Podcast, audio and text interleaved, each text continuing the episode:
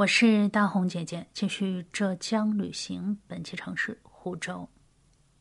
第一次到湖州德清的新市古镇啊，总是隐隐约约的觉得这个地方和乌镇很像，气质非常的相近，就是那种神似的感觉。直到呢，我在架仙桥旁边的一座老屋中看到了电影《林家铺子》的取景地，我才明白了这一份。神似的原因。小说《林家铺子》是茅盾先生以家乡乌镇为原型创作的。故事的主人公林老板的经历是众多生活在江南小镇上的小本生意人在那一段特殊的历史时期的人生的缩影。所以说，这一部小说其实还有一个名字叫《倒闭》，它生动地表达了特殊的时代背景之下。影响小人物这个奋力挣扎的这些因素，还有巨大的经济冲击之下，老镇子们的无奈和难以挽回的命运。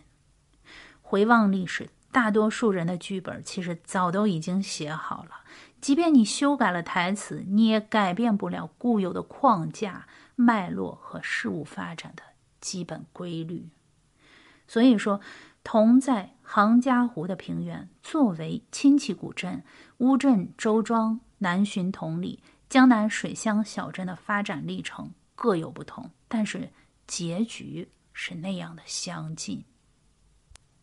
新市古镇如今呢是一个比较冷清的景区，又有多少人知道，它也曾经是一个繁华的社区？来之前呢，确实没有想到这个新市古镇竟是这样一幅风景经典、物链齐全的富饶水乡的画卷，这么一个模样。一千二百年的深重历史，鳞次栉比的窗棂门雕，它旧旧的，但是它的轮廓非常的清晰。新市古镇呢，有一千二百年的建制史，事实上，五百年前它就已经定型了。在古运河最繁盛的明清时期，新市早已经是浓浓的商业化味道的存在，如今反而是淡了很多，或者说沉淀。新市古镇它沉淀下来，它藏起了久远的故事，无念故去的人，铜银买卖的叮咚声与船桨划水的声音，岸上的家长里短的声音。廊檐下喝茶嗑瓜子的声音交织在一起，他们由来已久，任你开发，我自传承。碧柳黄莺啼早春，古桥静水醉红尘。晚来谁处渔家曲？翠色青烟已净身。新市风光里又属于德清市民的日常，有新市镇的古老传统，也有一些区别于平日的离开这个镇。就再也没有的乐趣。这里呢，给我的感觉是，他其实已经一溜小跑的踏上了旅游开发的大路，走在白墙黑瓦间的绿水岸边，能够明确的感受到老镇新城的气息。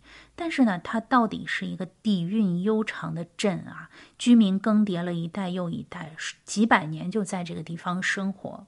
快节奏的商业化的进程始终难以动摇它悠悠的烟火气，所以说新市是一个很有烟火气的江南小镇。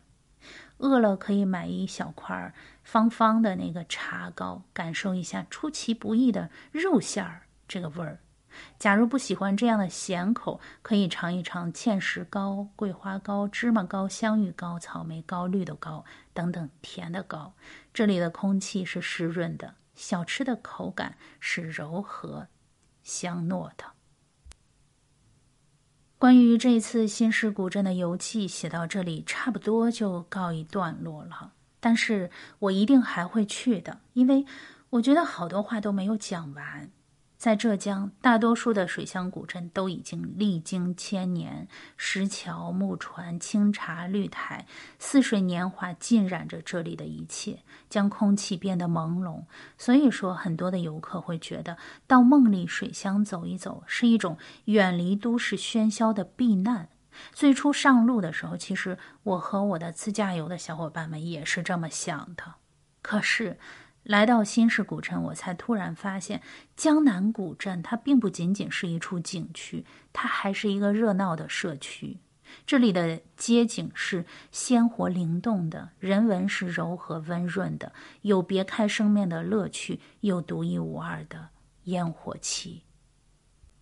尤其是现在，很多地方大力的发展这个旅游业，很多老城重建的景区就把古风遗韵刷成了千篇一律的这个基调。可是新式的风光仍然在自然的流动，它是活着的，而且它自得其乐，就是很很少的游客。可是我自己活得很滋润，就这种感觉。它并非是一个那种朝九晚五的工作单位一样的景区，一下班儿。就把所有的明清建筑群的生气干巴巴地锁进栅栏里头。这里的日和夜都拥有同样的呼吸，它非常的质朴，但是它不做旧。所以说我对于江南古镇的印象的改观，就是从这里开始的。当生活在行走的时候，江南的风光也在行走。对于游客来说，他们是一个一个观光赏物的风景区；可是对于新市镇上的人来说，这里是家乡。